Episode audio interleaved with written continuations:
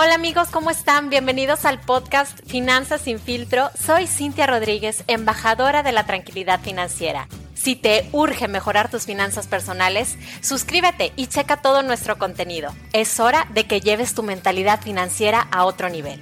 ¿Estás listo? Comenzamos.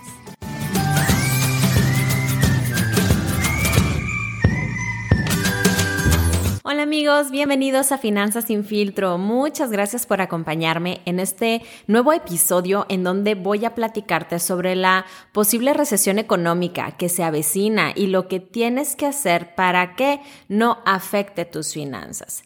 Antes de empezar con este episodio, quiero hacer un pequeño paréntesis para agradecerle a todos mis clientes, a todos mis seguidores, su apoyo, sus felicitaciones por mi reciente participación en la Million Dollar Round Table. Déjenme les paso contexto. La MDRT es un evento anual en donde solo participamos el 1% de los agentes de seguros a nivel mundial. Y solo los mejores tenemos el privilegio de ir cada año a este super magno evento en donde básicamente compartimos mejores prácticas para el sector asegurador. Y aquí es donde viene lo bueno. Este año me eligieron para dar una plática en la plataforma principal, o sea que yo estuve ahí con 5000 agentes de seguros de todo el mundo. Fui la primera mujer latinoamericana en dar una exposición en esta plataforma principal. Así que pues fue un súper gran logro, un gran salto en mi carrera profesional y todo fue gracias a ustedes. Así que muchísimas, muchísimas gracias. Y ahora sí, Vamos a hablar sobre las dificultades económicas que hay hoy en día porque sabemos que las acciones están bajando desde que empezó el año, que las tasas de interés están aumentando, que el COVID otra vez está tomando fuerza, que la inflación ya está en un 8% y la incertidumbre entre Rusia y Ucrania todavía continúa y bueno, pues esto, todo esto, todo el conjunto puede muy posiblemente provocar una recesión económica y pues espero que esto no te sorprenda y que pueda impactar de manera negativa tus finanzas. Así que, ¿cómo puedes protegerte? Aquí te voy a compartir siete estrategias. La primera es que asegures un trabajo.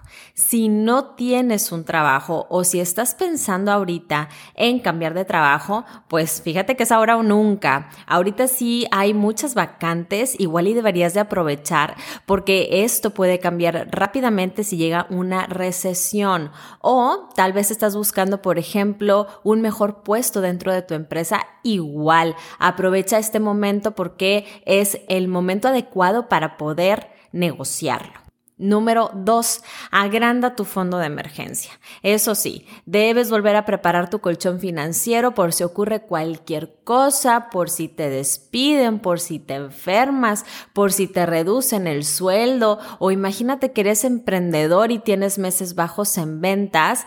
Debes de tener suficientes inversiones con liquidez para cubrir tus gastos de supervivencia.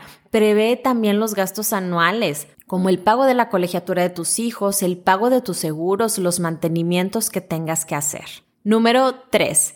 Tienes que tener inversiones sin riesgo de corto plazo. Estas inversiones te van a ayudar a sobrellevar las caídas de mercado y dará tiempo a tus inversiones de largo plazo para que se recuperen. Estas inversiones tú las puedes hacer en instrumentos de deuda gubernamental como las que te ofrecen en CETES Directo. Si tienes seguros de vida en UDIs, también puedes utilizar las aportaciones adicionales. Así proteges tu dinero de la inflación del 8%. Número 4. No tomes decisiones emocionales. Vas a ver muchas noticias sobre el aumento de la inflación, sobre la posible guerra o sobre ataques nucleares también. Así que no tomes decisiones apresuradas en tiempo de incertidumbre porque lo más probable es que te arrepientas. Si nos ponemos a analizar otros periodos de crisis, vas a poder ver que las acciones de la bolsa se recuperaron muy rápido, más rápido de lo que se esperaba y normalmente hay más épocas de plusvalías que de minusvalías en la bolsa. Claro que es normal que tengamos miedo y preocuparnos por las caídas de mercado, pero lo más saludable es no mover esas inversiones. Número 5. Revisa muy bien tu perfil de inversionista. Cuando las acciones están subiendo es súper fácil adquirir riesgos, pero la bolsa es volátil y siempre habrá tiempos de caídas. Revisa si tu posición económica puede aguantar esos riesgos. Piensa qué significa para ti perder dinero. Muchos tienen miedo a perder dinero y por eso no invierten y al no invertir ya están perdiendo la inflación, o sea, el 8% anual, solo por no hacer nada con su dinero y dejarlo en el banco. Yo soy de las que prefiere arriesgar el dinero un par de años con la esperanza de que en el futuro el dinero crezca con rendimientos superiores a la inflación. Lo más importante es invertir con riesgo, pero en objetivos de largo plazo e invertir también sin riesgo en objetivos de corto plazo. Número 6. No te endeudes, no es el momento. Liquida tus deudas porque las tasas de interés van a subir y puede ser que una deuda que ya tienes se vuelva impagable si no pagas a tiempo. Recuerda no comprar cosas innecesarias y gastar solamente en las cosas indispensables que aseguren tu tranquilidad económica. Y si vas a recortar gastos innecesarios, no me vayas a salir con que vas a recortar los seguros porque que tú creas que los seguros no son necesarios no quiere decir que tus finanzas opinen lo mismo.